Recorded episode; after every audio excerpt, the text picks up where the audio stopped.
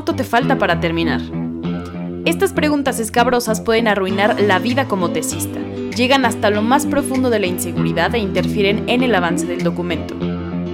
Si quieres conocer lo que no te cuentan sobre hacer una tesis y cómo hacerle frente, quédate en nuestro programa. Hola, ¿cómo están? Este episodio es muy personal y está dedicado a aquellas personas quienes decidieron titularse por tesis.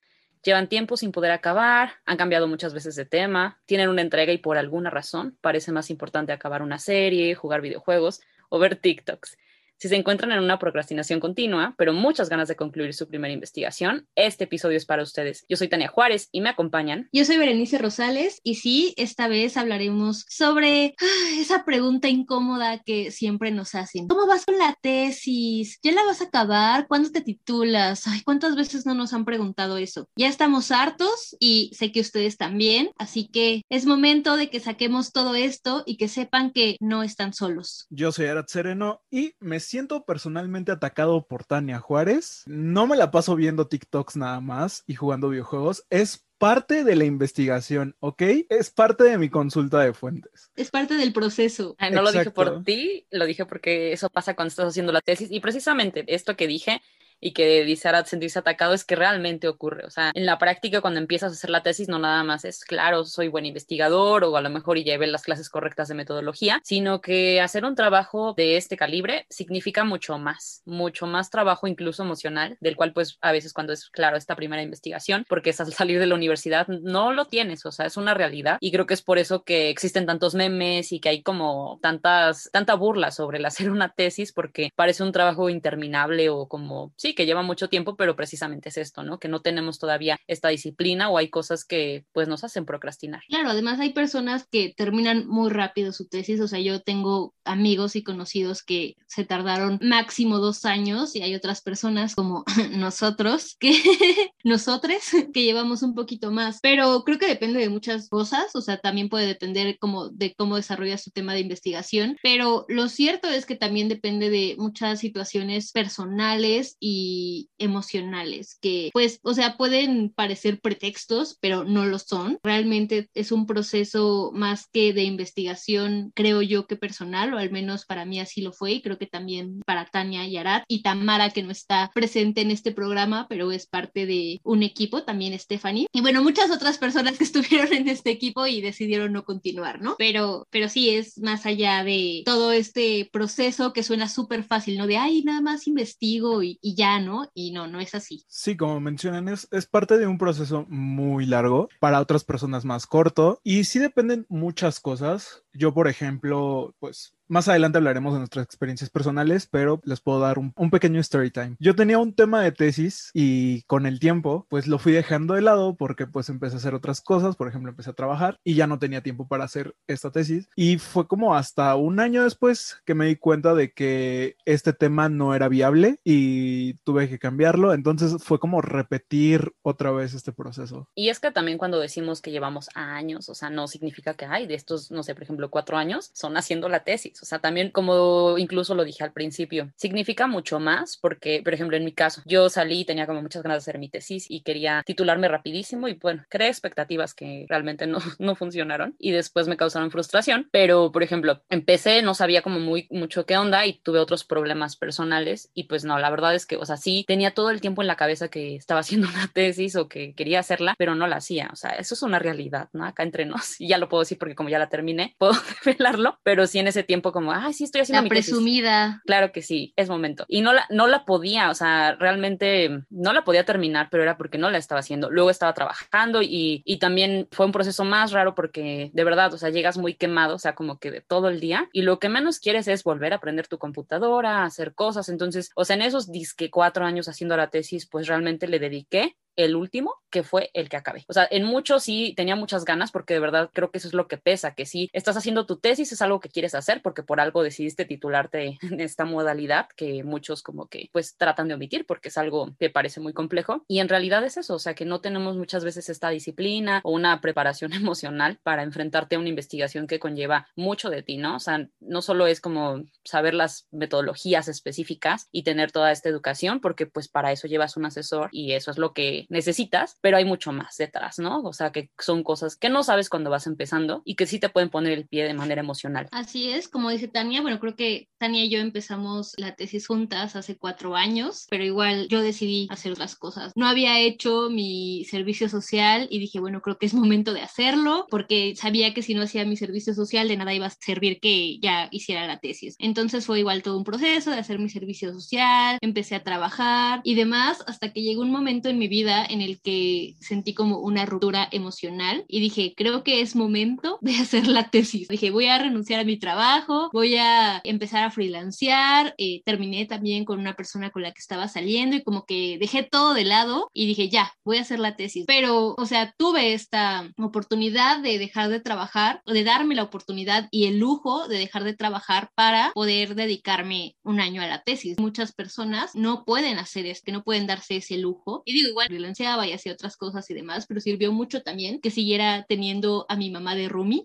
que no tuviera que pagar renta y no tuviera que hacer todas estas cosas que pues jamás me hubieran permitido dedicarme 100% a la tesis. Y que muchas personas también te juzgan por esto, ¿no? Porque dicen, ay, solo estás haciendo eso y todavía no la terminas, ¿no? Y es como, pues sí, pero no, no son enchiladas. Entonces, tranquilos, amigos. Además, creo que bien hacer una tesis se dice fácil, pero realmente es un trabajo de investigación serio. Incluso en su misma definición tiene, ¿no? Básicamente una tesis es un trabajo de investigación que se realiza al término de una carrera universitaria y pues generalmente amplía o profundiza en un área de conocimiento humano, aportando una novedad o una revisión crítica aplicando lo aprendido en la carrera. O sea, básicamente tienes que aplicar el método científico. O sea, sí está complicado llegar y proponer ideas nuevas porque aparte tienes que tener una investigación que te respalde, tienes que tener fuentes, todas estas fuentes tienen que estar citadas o si no ya existe plagio, tienes que estar checando como muchísimas cosas, ¿no? O sea, sí aportas, pero tienes que tener también un respaldo teórico pues de años de lo que aprendiste en la carrera. Es que además, eh, lejos de tener este respaldo teórico, porque pues parecería como algo fácil, que eso no estoy diciendo que sea muy fácil, pero bueno, es como el trabajo de la tesina, que significaría como más hacer esta recopilación o una actualización sobre el tema, pero en el caso de la tesis es precisamente esto, una propuesta, ¿no? Ni siquiera tiene que ver con que seas creativo o no, porque muchos asumen que si eres joven eres súper creativo y tienes como pues ideas más frescas. No se trata tanto de eso, o sea, también muchas veces nos ponemos como metas que no, que realmente no coinciden con lo que va a suceder. O sea, hay que tomar en cuenta, y creo que eso es muy claro, que esta es una primera investigación, o sea, si te quieres dedicar a la academia, que prácticamente eso es a lo mejor y el por qué muchos hicimos una tesis, porque si nos interesa esta, este lado teórico, eh, es porque, bueno, es la primera investigación, entonces tampoco hay que esperar tanto. No, a lo mejor y suena mal, no sé si me malinterpreten con esto que estoy diciendo, pero, o sea, es un trabajo, es un trabajo importante, claro que vas a demostrar cosas, pero sí también hay que bajar un poco las expectativas porque, bueno, es tesis, pero de licenciatura. O sea, en mi caso, yo, es así, esa experiencia. Yo estuve leyendo muchas teóricas eh, feministas, por mi tesis la hice sobre la construcción de la realidad de la mujer y, bueno, en general estuve leyendo mucho una tesis de Marcela Lagarde y, o sea, imagínense que pues estupidez, ¿no? O sea, no se puede denominar de otra manera. Me estuve comparando, por ejemplo, con una tesis doctoral, ¿no? O sea, yo veía y decía, no, pues es que, o sea, mi trabajo es malísimo. Y eso no me permitía avanzar porque, o sea, a lo mejor y no era tan malo, pero pues era adecuada a lo que yo, a los conocimientos que yo tengo. Por supuesto, o sea, iba saliendo de la licenciatura, no es lo mismo. Y además el bagaje cultural y, por supuesto, todo el currículum que, que estas personas tienen, que ya tienen un doctorado, son distintos. Y eso a mí no me permitía avanzar, o sea, la leía, luego me leía a mí y, y me entró como este llamado síndrome de la impostora, que también vamos a hablar en este episodio, pero pues no podía, o sea, muchas veces me pedía mi asesor avances y sí los tenía, pero yo no quería enviarlos. Me tenía tanto miedo como a eso de mi talento, como de lo que estaba escribiendo, si estaba bien o no, si realmente era innovadora y como no me sentía innovadora y sentía que solo estaba replicando todo, mejor no enviaba nada. Y es tonto, pero pues creo que eso es lo que viven muchas personas que se dedican a la investigación y que sobre todo pues están haciendo su primera tesis. Yo solamente elegí titularme por tesis porque titulación por bonita no existía. Y bueno, realmente pues no es para todos hacer una tesis ya sea porque pues no les gusta investigar o no sienten que sea necesario pues para ellos eh, crear un trabajo de investigación. Está pues totalmente aceptado. Creo que las universidades nos proponen distintas formas de, de titulación porque realmente hacer una tesis sí es, sí es cansado y es laborioso. Y como también lo mencionó Bere, hay gente que no se puede dar como el lujo de descansar un año y hacer una tesis o no tiene tampoco el tiempo para hacer una tesis porque trabaja o tiene otras actividades y pues pues también existen formas, digamos, más rápidas o quizá no tan laboriosas como una tesis. Por ejemplo, está el examen por conocimientos, que básicamente es un examen con lo más importante que se vio en la carrera. Creo que aquí los tres pudimos haber elegido esa opción, pero decidimos el camino difícil, realmente. También están los, la titulación por promedio, que eso se otorga a alumnos, dependiendo de la universidad, te ponen un promedio y puedes acceder directamente a esta titulación. También se hace un examen que no es igual que el examen de conocimientos, es creo un poco más ligero. En algunas universidades también se propone la titulación por experiencia laboral, ¿no? Hay personas que llevan mucho tiempo trabajando, eh, generalmente son cinco años y con cinco años comprobados de trabajo se les da su título de licenciatura. Creo que a nosotros nos piden mínimo 30, ya nada más me faltan 29. Y eh, hay una forma novedosa, digamos, de titulación que se está llevando a cabo en muy pocas universidades de México, que es titulación cero. Y esto se refiere a que las escuelas titulan directamente a sus alumnos, acreditando pues ciertas materias. Y esto es para tener el mayor número de egresados posible. Y qué fantasía tener ese tipo de titulación. Lástima que en nuestra escuela no existe. También existe una titulación que es hacer la maestría, ¿no? Creo que a mitad de la maestría te entregan tu título de licenciatura y bueno, ya cuando termines la maestría, también el título de maestría. Y sí, no sé por qué nosotros no decidimos hacer otro tipo de tesis. Bueno, creo que cada quien tiene sus razones personales. Porque nos odiamos. porque porque no tenemos autoestima ni amor propio, ¿qué? Ah, no, no es cierto.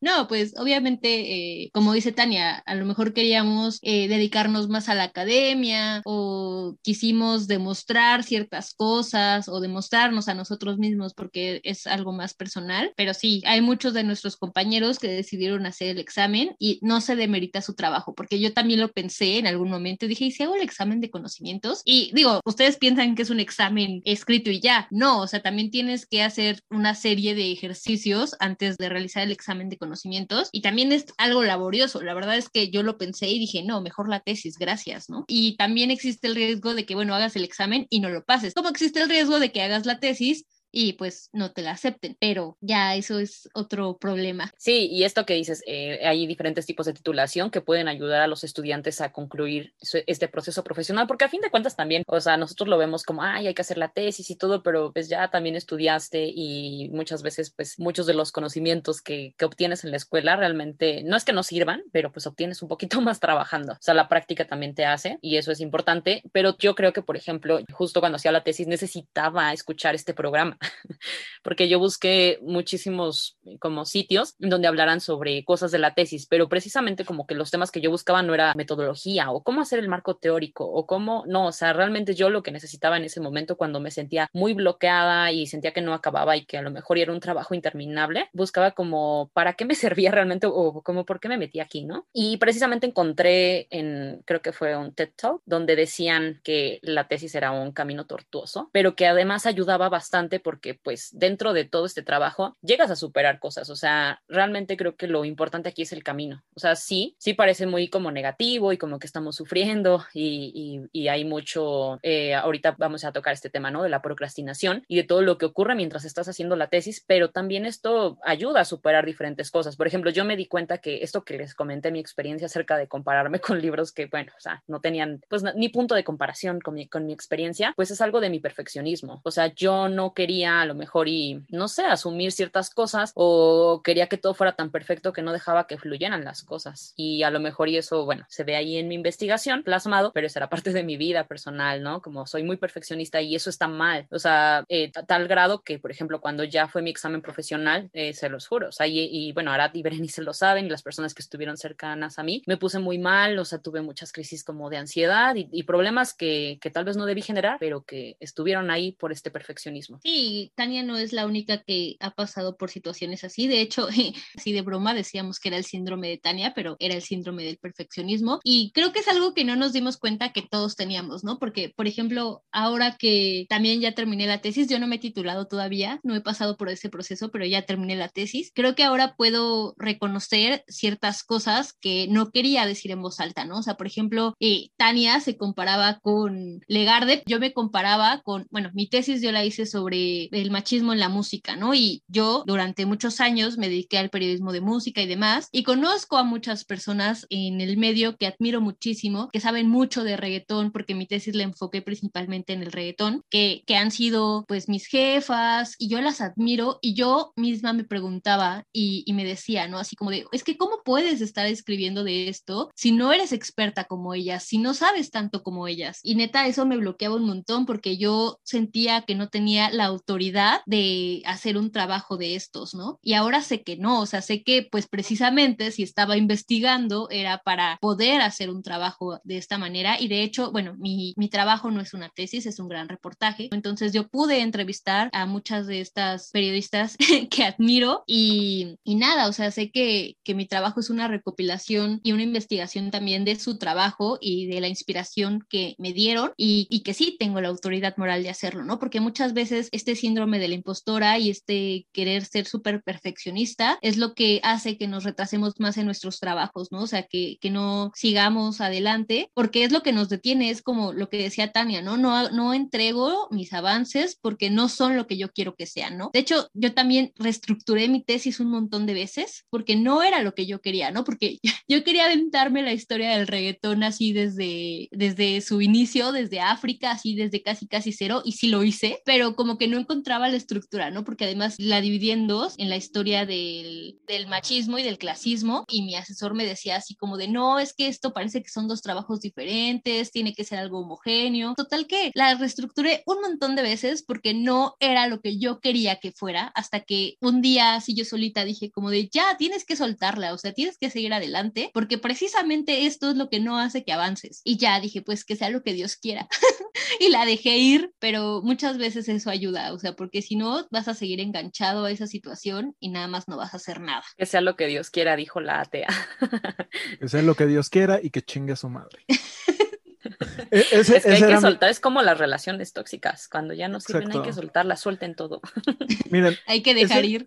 Ese dicho me funcionaba muchísimo cuando le tenía que mandar algo a nuestro increíble asesor, Gabriel Páramo, porque yo también me ponía muy nervioso al momento de mandar pues mis avances. Creo que una de las cosas que a mí también me afectaba muchísimo, bueno, mi tesis habla sobre el impacto que tienen las redes sociales en la vida real. Eh, voy a tener que hacerle algunos cambios. Gracias, Bere, me quemó hace rato cuando dijeron que no nos aceptaron la tesis algunas personas. Gracias, Bere. No fue intencional. Pero eh, bueno, de eso iba principalmente mi tesis y yo quería, yo quería hacerla de todo un poco, pero tenía como que tener un límite. Y eso también al principio me costaba mucho. Quería abarcar mucho y no delimitaba como el problema y el tema. Y creo que también es importante hacer las cosas o empezar a hacerlas, ¿no? Porque muchas veces nos quedamos atrapados en este limbo de procrastinación porque ya nos hizo ojitos el TikTok, porque ya vimos un video en YouTube, porque el chisme de la Tarzana está bueno. Hay que buscar cosas que nos ayuden a concentrarnos. Creo que pues también todos tenemos nuestros métodos de trabajo, pero empezar a hacer las cosas es la parte más difícil, o por lo menos para mí también fue una de las más difíciles, porque no sabía cómo y al mismo tiempo le rehuía. O sea, yo tenía miedo de empezar porque no sabía qué estaba haciendo y fue uno de los regaños de, de nuestro asesor lo que, lo que me ayudó a ponerme como en marcha, que me dijo, ya, ponte a escribir. Entonces lo dejé fluir y creo que resultó en algo muy bueno. Y aquí eh, esto que mencionas, procrastinación, lo mencionamos como parece ya como un juego, ¿no? Ay, sí, el TikTok y soy bien distraído, pero esto tiene también un, una cosa emocional. Por ejemplo, cuando estás procrastinando es porque a veces también eres excesivamente perfeccionista y tenemos también este miedo a fracasar. Y este miedo, como les mencionamos con nuestra experiencia que tuvimos haciendo una tesis, pues, ¿qué haces, no? Entonces es como, no voy a entregar esto. Y tienes tanto miedo que a lo mejor y sí suena como autosabotaje muy estúpido, pero lo único que, que te queda es como, ay, bueno, voy a ver una serie, no voy a terminar esto. Y de hecho, por ejemplo, estuve leyendo en el New York Times eh, un artículo de Charlotte Lieberman y ella decía que procrastinar no es un asunto de holgazanería, sino de un manejo de las emociones. Que esto a lo mejor y lo tenemos muy claro y se puede ver como en diferentes artículos donde quieran, pero cuando estás dentro de ahí, esto puede pasar desde que estás estudiando o en el trabajo y justo cuando tenemos un trabajo fuerte o algo que nos pesa mucho, no lo terminamos. O sea, eh, de tanto que nos cuesta, preferimos como, no sé, hacerlo a un lado y hacer la cosa más eh, inútil lo mejor en el momento y es para lo que nos alcanza porque no podemos manejar esa emoción. Sí, justamente no es una cuestión de holgazanería, sino de evasión de las emociones. Y creo que lo que podemos hacer para dejar de procrastinar es identificar qué es lo que te hace querer evadir esta responsabilidad o este trabajo que tienes que hacer, ¿no? Tal vez no te sientas suficientemente buena, tal vez, no sé, haya algo que te limite, ¿no? Que te haga bloqueos mentales o demás, pero creo que lo primero que tienes que hacer es identificarlo para poder procesarlo y sobre todo siempre creértela, o sea, tienes que, o sea, yo siempre que veo que me está dando como el síndrome de la impostora, me digo a mí misma, ¿ok? Hay un montón de personas que están menos capacitadas que tú haciendo trabajos que tú podrías hacer perfectamente. ¿Por qué? Porque ellos se la creen. Entonces tú créetela porque tienes todas las herramientas para hacerlo. Y neta, eso me ha ayudado un montón porque a veces creemos que todo lo que hemos hecho pues solo ha sido como un golpe de suerte o que, no sé, si te dan un trabajo o si te reconocieron, no sé, algún trabajo que hiciste en alguna otra parte, solo es como de, ah, pues sí, pero es porque tal vez otra persona pudo hacerlo mejor, pero no se han dado cuenta, ¿no? O demás. Y no, o sea, neta, tienes que confiar en ti, creértela y de esta manera, pues poder asumir que tú también tienes estas herramientas y puedes hacerlo, porque si no, jamás vas a soltarlo y vas a seguir como, pues justo en este síndrome y en este este círculo vicioso de estar procrastinando y mejor viendo TikTok o viendo una serie o demás, que es pura y simple evasión emocional. Y tampoco se culpen, no se sientan mal si un día deciden tirarse en la cama y hacer un maratón de Netflix o ver TikToks todo el día. Neta, no se juzguen tampoco porque es parte del proceso, pero sí tienen que en algún momento decir basta y comprársela. Creo que el Internet es un arma de doble filo en este caso porque bien, si bien lo ocupamos para investigar, creo que también es una gran herramienta de distracción. Y creo que a mí me pasó sobre todo porque mi trabajo era sobre las redes sociales y al investigar sobre redes sociales terminas entrando en un montón de chismes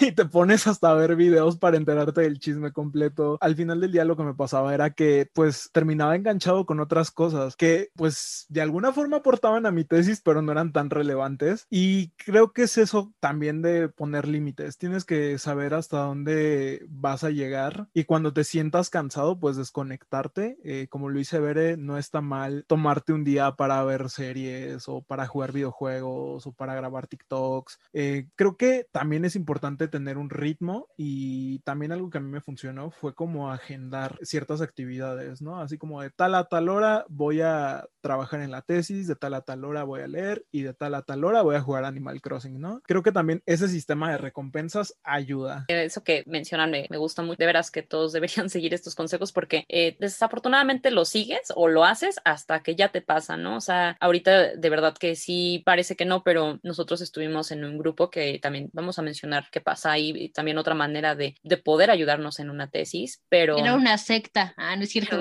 No, es un grupo, pero... Eso decían los de las sectas. Pero esto, nosotros por eso hacemos como mucho énfasis en esta situación emocional, o sea, no es como, ay, estos tres enfermos, digo, creo que la mayoría tenemos problemas o hemos tenido situaciones mentales como un poco extrañas y que no te das cuenta, a lo mejor estás ignorando y siempre, o sea, tiene que pasar algo, un aislamiento o una tesis para que te des cuenta de que tenías. Y, yo eso a lo mejor y le agradezco a mi tesis, porque muchos, por ejemplo, sobre todo mis familiares, ¿no? Como, ay, pues, si estás sufriendo tanto, ya no la hagas, si está comprometiendo tanto tu salud mental, déjala. Y entre más me decían eso, como que más me aferraba y yo así, no, o sea, me voy a sentir peor si no la termino. Y no sé, me, hice muchos compromisos que a veces como que también a lo mejor y sí me, me hacían daño. Y creo que también es padre que aunque lo reconozcamos, pues sí debes buscar a lo mejor la atención en salud mental, ¿no? Es pues llevarla de la mano con un psicólogo o algún especialista con el que puedas platicar, porque esto ayuda bastante, precisamente para trabajar como todos estos bloqueos mentales y el síndrome del impostor. Sí está padre reconocerte, pero también, bueno, estar con un especialista que te ayude como a confrontar estos pensamientos irracionales que no te llevan a acabar y que además también pues producen un poco de ansiedad o te dan esta llamada de atención hacia tu salud, ¿no? Sí hay que vencer el miedo, pero pues muchas veces también hay que reconocer que no se puede solos, ¿no? Sí, justamente recuerdo que mi psicóloga me preguntó, ¿qué pasa si no terminas la tesis? Y yo me quedé en blanco, ¿no? O sea, no supe qué decir, pero sabía que esa no era una opción. O sea, yo dije, no, o sea, esa no es una opción, sé que me voy a sentir muy mal conmigo misma y sé que más bien esto es una pelea interna, ¿no? Porque mi mamá no me iba a reclamar absolutamente nada, mi asesor tampoco iba a decir nada, era algo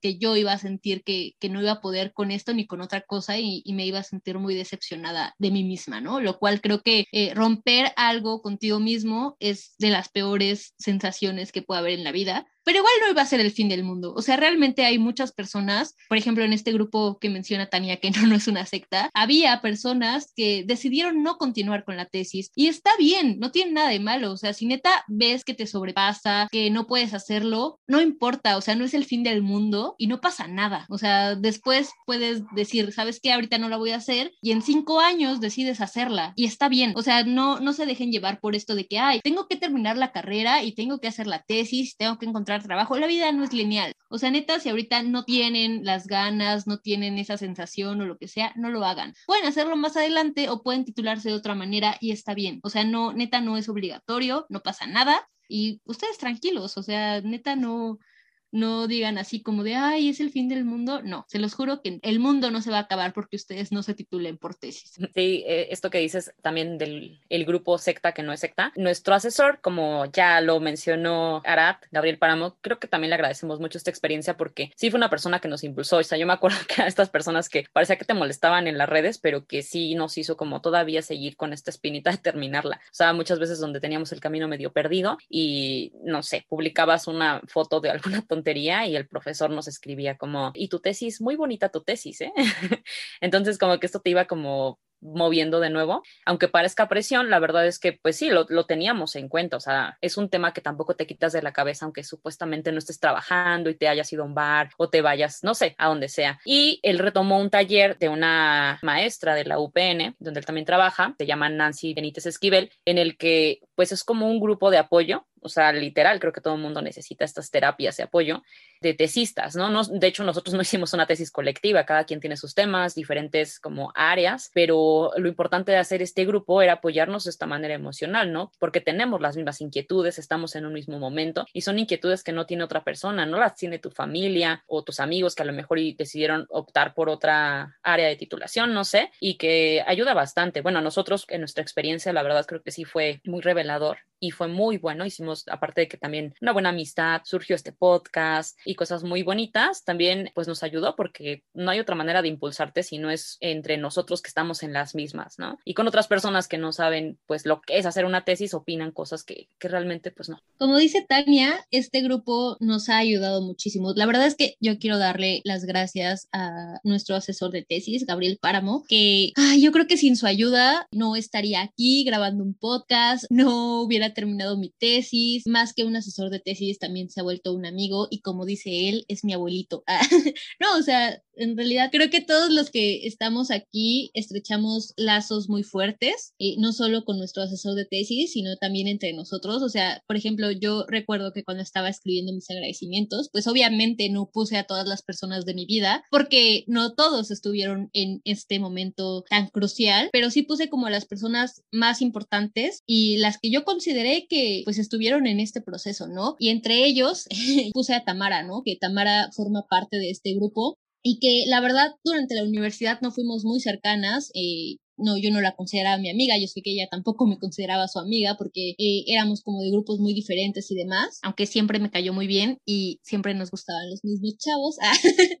Pero bueno, este, ese no es el punto. El punto es que, eh, pues ahora la considero mi amiga, muy, muy mi amiga, y, creo que pues es parte de lo que forma este grupo, ¿no? Y, y no solo hacer una amistad, sino estar en los momentos cruciales, en esos momentos en los que no sabemos qué estamos haciendo de nuestras vidas, en esos momentos en los que no sabemos qué es lo que va a pasar, ¿no? O sea, creo que hubo muchos momentos de incertidumbre en los que nos apoyamos emocionalmente y que pues fuimos más que amigos, fuimos como pues una familia, yo podría decirlo que hasta una familia, ¿no? Ahí estoy bien sentimental, amigos, pero es así, y neta, si van a hacer, pues si van a empezar con su tesis, les recomiendo mucho que hagan un grupo parecido, aunque no compartan al mismo asesor de tesis, y creo que esto puede ayudarlos un montón a pues a seguir adelante y a no desanimarse. Eso de que somos familia, así empiezan muchas sectas. No, no es cierto. Paremos con los chistes de sectas el día de hoy. Y sí, como lo menciona Berenice, nuestro asesor de tesis se volvió pues un amigo para todos. Yo considero a Páramo una figura muy cercana a mí desde la universidad. De hecho, era como el maestro al que siempre acudía para pedir un consejo. Y bueno, a ver, y a Tania ya las conocía de antes de, de, este proyecto. En la universidad, pues nos hicimos amigos. Y Tamara, que, que no pudo estar grabando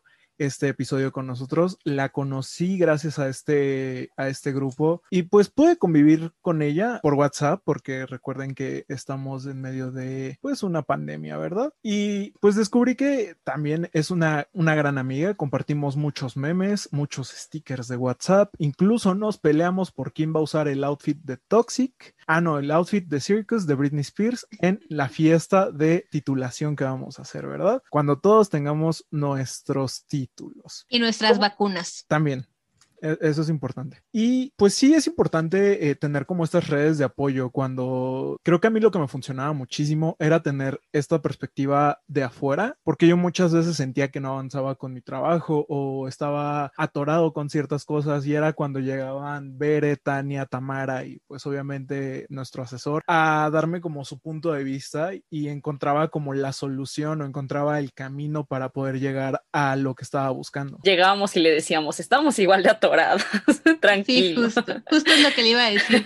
Que si llegábamos y decíamos, no te preocupes, tú sientes que tu vida no tiene sentido, nosotras tampoco lo sentimos. No, y, a lo mejor y, sí suena como chistoso, pero esta red de apoyo es muy importante. Precisamente la maestra que les comento, que fue por quien inicié este taller y, el, y el, profesor pudo adecuar esto muy bien hacia nosotros, que, o sea, nosotros nos conocimos en, pues, en esta escuela de periodismo y eh, la maestra pertenece a la UPN y yo vi una publicación donde decía que que, ofrecían talleres de titulación, obviamente con su método, porque es el método de la profesora, donde eh, decían que los talleres ofrecen un ambiente de escucha, comprensión, solidaridad en el que los participantes pueden comentar sus dificultades que enfrentan y para que presenten sus avances, ¿no? ¿Por qué? Porque eh, muchas veces no, no se juzgamos. Este juicio creo que es el que muchos tenemos y a lo mejor y quien tiene una perspectiva de fuera va a decir, bueno, ¿y a ti qué te importa lo que diga la gente? Pero sí llega a tener un peso y sobre todo a lo mejor y y personas que ni siquiera pueden decirnos algo. Por ejemplo, a mí me pesaba mi familia porque decía, o sea, nadie me decía nada. Realmente creo que tuve un apoyo muy grande y sobre todo de mis papás, que eran las únicas personas que me tenían que importar, pero yo, no sé, metí presiones y cosas que, que a lo mejor y ni siquiera eran existentes y nadie lo pensaba. Y precisamente, por ejemplo, recuerdo mi mamá me apoyó tanto porque pues ella también hizo su tesis y recuerdo cuando la hizo porque como la hizo mientras ya me tenía, fueron momentos difíciles que yo de chiquita a lo mejor y no comprendía, pero ella sabía, ¿no? Entonces sí me entendía bastante y es como, o sea, no tienes que estar trabajando todo el día, porque trabajar todo el día tampoco es calidad, o sea, como esto que les mencionaba Berenice, o sea, pueden descansar incluso todo un día porque eso implica un trabajo de investigación, o sea, a veces también te quemas y estás como muy viciado y ya no sabes ni lo que estás escribiendo porque pues tienes que darle hilo a ese texto. Implica mucho, ¿no? Ya, ya no hablemos de lo emocional, también ya de la calidad del texto. Entonces, por lo mismo, por el tipo de texto que estás haciendo, porque ya no es una tarea de la escuela, es para tu titulación, pues implica mucho. Entonces, sí, vale la pena estar como con esta red, si tienen este apoyo de sus, familiares, amigos, pareja, no sé, de verdad que tómenlo y, llévense de una manera muy tranquila, porque es lo único que los va como a salvar en este asunto. Esta red de apoyo, este taller, sirve mucho porque a veces, eh, por más apoyo que tengas de tu familia, de tus demás amigos o de tu pareja, no es la misma comprensión. O sea, nunca te van a comprender porque no están pasando por ese proceso. Entonces, el tener a alguien que esté pasando por el mismo proceso que tú, que tenga las mismas angustias, inseguridades, dudas, pues hace que te sientas acompañado, hace que sepas que no estás solo y que pues no eres el único, ¿no? Porque muchas veces sentimos que somos los únicos que estamos sufriendo o pasando por todo esto, que suena, o sea, suena bien tortuoso, ¿no? Suena que la tesis es horrible y que nadie debería hacerla, pero no, es que al mismo tiempo es muy bonita, o sea, es, es un proceso que, por ejemplo, te descubres a ti mismo también y tus limitaciones y todo lo que puedes hacer, pero es un proceso pesado, es un, como todos los procesos, es un proceso complicado, entonces no es ni tan horrible como a veces lo describimos, ni tan hermoso, ni tan sencillo como muchas otras personas pueden describirlo también. Algo que es bien importante mencionar es que cuando haces una tesis, pues tienes que hacerlo de un tema que te guste y que te llame la atención, porque si al final del día eliges un tema del que no te interesa investigar, del que no sabes prácticamente nada o simplemente lo haces por mero compromiso, el trabajo no va a salir, vas a empezar a procrastinar, no vas a querer saber del tema. En cambio, creo que si eliges algo que te gusta, que te apasiona, que te llama la atención y lo puedes relacionar con lo que va enfocado tu carrera, pues creo que te motiva y, te gusta investigar sobre tópico elegido, ¿no? A mí me pasó, el tema anterior que estaba manejando pues me gustaba, pero no era viable para investigar tan a fondo y decidí hacerlo de redes sociales que era algo que me llamaba la atención y me gustaba y fue muy interesante porque como lo mencioné, a veces terminaba como muy inmerso tanto que me distraía sobre el mismo tema. Y lo, del tema yo creo que es fundamental. O sea, lo único que hay que tener, tomar en cuenta, si están haciendo la tesis y tienen un asesor, bueno, eh, muchas veces también puede que el asesor falle. En nuestro caso no lo fue. Creo que todos tenemos como esta misma experiencia con respecto a nuestro asesor, porque sí fue una parte muy buena y muy importante, porque los errores más eran como de nuestro lado, que no avanzábamos o, teníamos todos estos procesos emocionales que, que no permitían, ¿no? Pero el asesor ahí estaba, ahí estaba como impulsándonos y dando pues todo este conocimiento. Y yo, yo lo reconozco bastante porque yo recuerdo que tenía, eh, no sé, como que me aferraba a muchas cosas y también creo que aprendes a bajar tu ego un poco porque a pesar de que según muy impostores y, estamos mencionando todo esto, yo recuerdo muy bien que, o sea, yo me la pasaba leyendo porque pues sí me gusta y quería como leer mis libros y meterlos ahí, ¿no? Ya abusaba de referencias y también mi asesor así como, no, es que no va por ahí. Y yo no le quería hacer caso, bueno, ¿por qué? O sea, yo no entiendo por qué tanta necedad, el que sabe es el asesor, ¿no? Entonces igual, si van siguiendo, aunque tengan ya un tema claro y, y tengan mucha pasión, pues sí vale la pena también bajarle al ego, ¿no? O sea, es como, ese es un consejo que a lo mejor a mí me pasó, pero que sí, deben de, pues, de tomar estos consejos porque se van a dar cuenta, de todos modos, si no los toman a tiempo, los van a tener que tomar al final porque viene la siguiente revisión, que son los sinodales. Creo que es a lo que le tienen miedo las personas, pero de nuevo, lo que dijo Berenice, o sea, eso yo creo que es padrísimo, ¿no? Tenemos que vencer ciertas cosas, ¿no? O sea, te ayuda, es un proceso interno en el que vas venciendo muchos, muchas emociones y, y cosas que a lo mejor y no, no sabías de lo que eras capaz, ¿no? Y como una tesis, un trabajo de investigación, de verdad que yo creo que es una de las mejores experiencias. Sí, y también es que es, complicado, bueno, es complejo, ¿no? Porque no solo tienes que escoger un tema que te guste, como mencionaba Arad, sino también que sepas delimitarlo y que sepas también delimitar tus fuentes, como dice Tania, porque muchas veces igual, ¿no? O sea, ya abusas de las fuentes y no sé, en este caso, por ejemplo, yo de mis entrevistados, ¿no? Quería entrevistar a todo el mundo, ¿no? O sea, si me ponían a Maluma enfrente, yo lo entrevistaba. Bueno, hubiera estado muy padre entrevistar a Maluma, pero igual, o sea, como que ya estaba entrevistando a demasiadas personas y estaba citando demasiadas fuentes. Igual, eh, yo tuve que delimitar muy bien mi tema porque mi tema es muy actual, ¿no? O sea, el, mi, mi tema en sí es el machismo y el clasismo que existe detrás de say la etiqueta de misoginia en el reggaetón, porque sí, el reggaetón es misógino, pero así como el reggaetón es misógino, toda la cultura en general es misógina porque vivimos en un mundo misógino. Pero bueno, el punto es que tuve que delimitarlo mucho porque como el reggaetón es un tema que está de moda, pues había información todo el tiempo, igual como imagino le sucedió a Arat, que también es un tema que es muy reciente y está muy en boga, y a veces tienes que parar y decir, ya, o sea, ya basta, ya no voy a citar a cuenta autores, tuve que delimitar muy bien mi tema y es, algo complejo porque a veces quieres hacerlo súper bien y, dices justamente, ¿no? Como dice Tania, no, pero pues es que esto también tiene que ser así. Y no, o sea, tienes que pararte un segundo y decir, ¿sabes qué? Voy a dejar de citar tantos textos nuevos, voy a dejar de citar tantos autores, voy a delimitar bien mi tema y eso creo que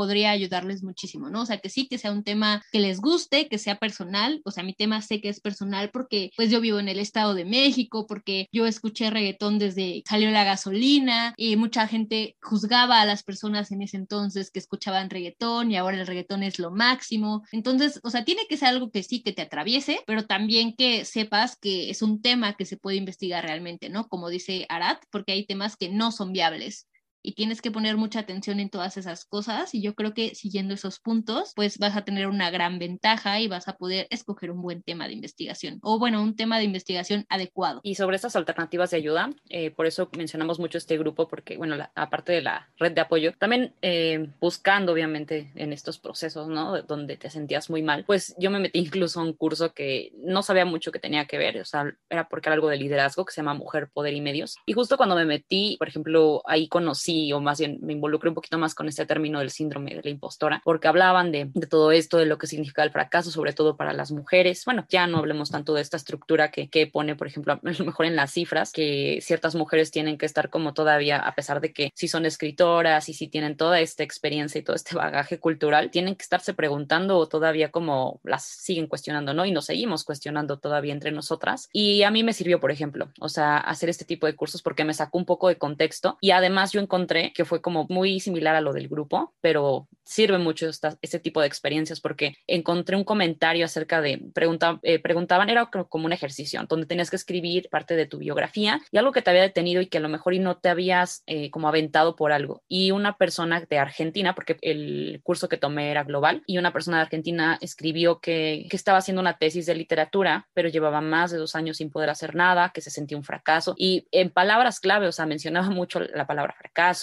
que, que sentía que no servía o que si no hacía eso, a pesar de que tenía un trabajo exitoso y que se dedicaba, por ejemplo, al periodismo o que estaba publicando, que por no hacer su tesis, pues se sentía como incapaz, ¿no? De muchas cosas. Y yo en ese momento me sentía igual. Entonces le escribí, a pesar de que tenemos contextos muy diferentes, teníamos algo en común, ¿no? O sea, nos sentíamos a lo mejor de esta manera. Y es por ciertas metas que te vas creando, ¿no? Que a lo mejor y te llevan también a, a emociones y a cosas que no deberías vivir. Y empecé a soltar un poco. O sea, la verdad es que creo que yo era muy aprensiva y sí me ayudó. O sea, por eso lo, lo comento, que también te puede ayudar de una manera muy interna a hacer una tesis. Porque empiezas, lejos de demostrar tu trabajo, que eso es enteramente un trabajo que se hace de investigación con tu asesor, con los sinodales y con todo este proceso que conlleva una titulación, personalmente tú lo haces y, de verdad que te saca de muchas cosas o, no sé, sesgos que puedes tener en tu vida, ¿no? Como esto de el perfeccionismo o no soltaba muchas cosas y quería meter de más. Y no sé, después como que ya le bajé un poquito y fue así de, pues sí, pero es una tesis de licenciatura. También nada más me tengo que titular, o sea, no tengo que hacer, o sea, no voy a descubrir grandes cosas, o sea, me tengo que titular y estoy haciendo un trabajo de titulación y no por eso va a ser malo. Y ya, tengo que darle un punto final y lo terminé. No supe ni cuándo, fue muy raro, pero fue así de, ah, ¿en serio? ¿Pasó? Todavía cuando me titulé, todavía me lo preguntaba y me lo cuestionaba así como, sí, sí sucedió. ¿Es en serio? Ni siquiera quería como celebrar por esto mismo que había como vivido y ya ahorita que ya pasó un poquito de tiempo ya puedo reconocerlo y es como si es diferente, o sea, creo que es eso. No es malo, no es todo esto que comentamos son experiencias que llegan a pasar, pero que también se pueden prevenir. La mayoría de las cosas que también mencionamos, ¿no? Como hacer un grupo, redes de apoyo, tomar como decisiones de acuerdo con, con tu educación, ¿no? Si es una tesis de licenciatura, pues también no esperar tanto, ¿no? Bajarle un poquito. Sí, es importante tener pues estos estándares no bajos, pero sí reales. Creo que también un problema muy, muy grande podría ser